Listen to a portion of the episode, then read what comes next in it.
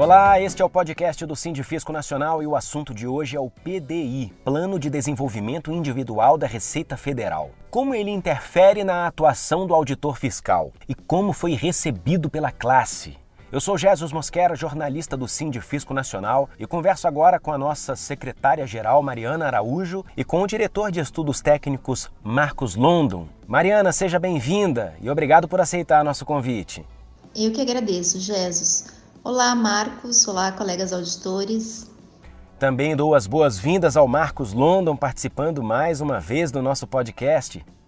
Olá, Jesus. Olá, Mariana. Tudo bom? É uma satisfação estar aqui de volta no podcast do Sindifisco Nacional, dessa vez para discutir essa questão que tanto incomoda nós auditores fiscais, que é o plano de trabalho individual. Uma saudação também aos nossos colegas auditores que estão nos acompanhando. A gente começa com a Mariana, que fez um levantamento de toda a evolução do PDI, desde a sua concepção, lá com o decreto 9366 de 2018. E já nesse decreto, né, Mariana, é possível identificar contradições. E qual é a principal delas? A principal contradição no decreto é o parágrafo 1 do artigo 5 que cria o plano de trabalho individual. Esse parágrafo estabelece a pactuação de metas entre chefes e avaliados e, ao mesmo tempo, diz que as metas são objetivas. Como vou ter metas objetivas se a meta vai sair livremente da cabeça da chefia? Isso claramente dá margens para perseguições, retaliações e barganhas. Por exemplo, dentro do mesmo setor, eu posso ter cinco auditores fiscais exercendo a mesma atividade e tendo metas diferentes. Isso, evidentemente, fere um dos princípios básicos da administração pública, que é o da impessoalidade, o qual é vedado ao administrador beneficiar, discriminar ou perseguir qualquer pessoa. Quero deixar claro aqui que o sindicato de maneira alguma é contra metas, desde que sejam metas objetivas, bem ajustadas e uniformes. Marcos London, diante dessa situação, quais os relatos que o Sindifisco Nacional tem recebido dos auditores fiscais que ocupam cargos de chefia? Jesus, de fato, não são apenas os auditores avaliados pelo PDI que nos procuram para reclamar da ferramenta. Muitos auditores em cargos de chefia têm relatado um extremo mal-estar com todo o projeto. Desde o enorme tempo e energia gastos com esse modelo, a quantidade de informações, e-mails, perguntas e respostas, notícias na intranet, uma dezena de portarias relacionadas, um verdadeiro curso de burocracia que atrapalha o cotidiano dos ocupantes de cargos de chefia, que precisam deixar seus afazeres inerentes ao cargo para aprender a utilizar uma ferramenta que eles próprios não veem validade ou serventia. Muitos relatos também de mau humor, de desânimo, ao perceber como a Receita tem se equivocado em estabelecer suas prioridades. No momento em que a Receita tem um corte de um terço do seu orçamento, em que as áreas fim do órgão sentem na pele não poder tirar do papel seus programas, ver a COGEP transformar a avaliação de desempenho no enorme elefante branco, que não para de crescer, é extremamente desmotivador. Os chefes também se sentem profundamente desconfortáveis com a discricionariedade que existe na pactuação de metas individuais com cada um dos membros da equipe. Eles compreendem que as metas não podem ser individuais, mas sim institucionais para todo e qualquer auditor que realiza as mesmas tarefas. A gente está falando aqui de chefes de equipe, de setor, de divisão, delegados e até superintendentes, que discordam veementemente da utilização dessa ferramenta. As expressões mais comumente ouvidas são ferramenta inútil, uma enorme perda de tempo, um constrangimento utilizar a ferramenta. Mariana, ainda sobre o decreto 9366, de que forma a COGEP tem colocado esse decreto em prática?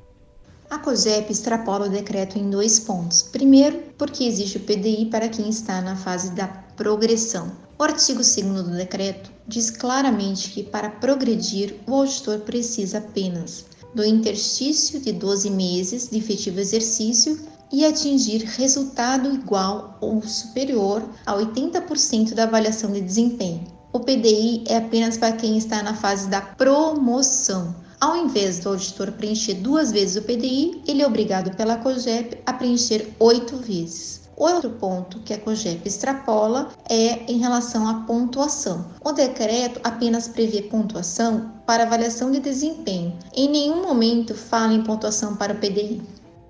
Eu volto agora com Marcos London. Em relação ao PDI, qual a sua avaliação sobre a Portaria 2383 de 2017?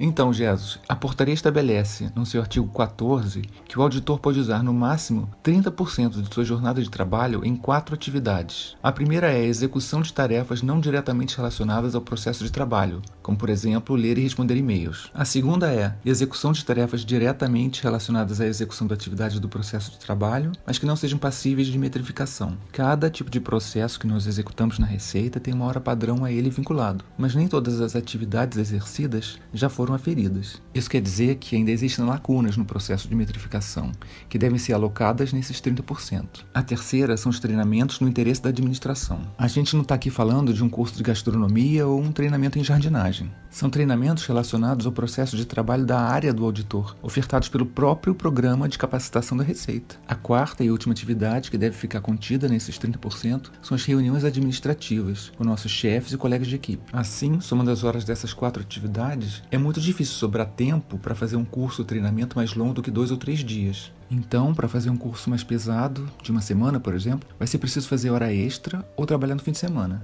E de forma alguma o PDI veio para facilitar esse processo. Mariana, quais são as medidas cabíveis e o que o Sindifisco Nacional está fazendo para mudar essa situação? Semana que vem, nós temos agendado uma reunião com o secretário da SGP para tratar da revogação do artigo 5. Ano passado, nós apresentamos um parecer sobre PDI e eles ficaram de analisar. Paralelamente a isso, nós vamos ingressar com uma ação judicial e estamos estudando uma possível representação ao TCU. O órgão já conta com um orçamento tão escasso nosso ponto de vista, é um completo desperdício de dinheiro público o órgão gastar com uma ferramenta tão inútil. E também pedimos a todos os auditores que nos ajudem na valorização do cargo, não participando, não assinando nenhuma etapa dessa aberração. Lembrando que as pessoas que não assinaram no ano passado progrediram normalmente. Mariana Araújo, secretária-geral do Sindifisco Nacional, muito obrigado pela sua participação. Eu que agradeço pela oportunidade de dar esses esclarecimentos. Ficamos à disposição e contamos com o apoio da classe. Marcos London, diretor de estudos técnicos do Sindifisco Nacional, novamente aqui com a gente. Obrigado pela presença. Obrigado, Jesus, Mariana, e obrigado também aos colegas que nos ouviram. Um grande abraço. Também agradeço a você que acompanha o podcast do Sindifisco Nacional. Até a próxima edição. Tchau!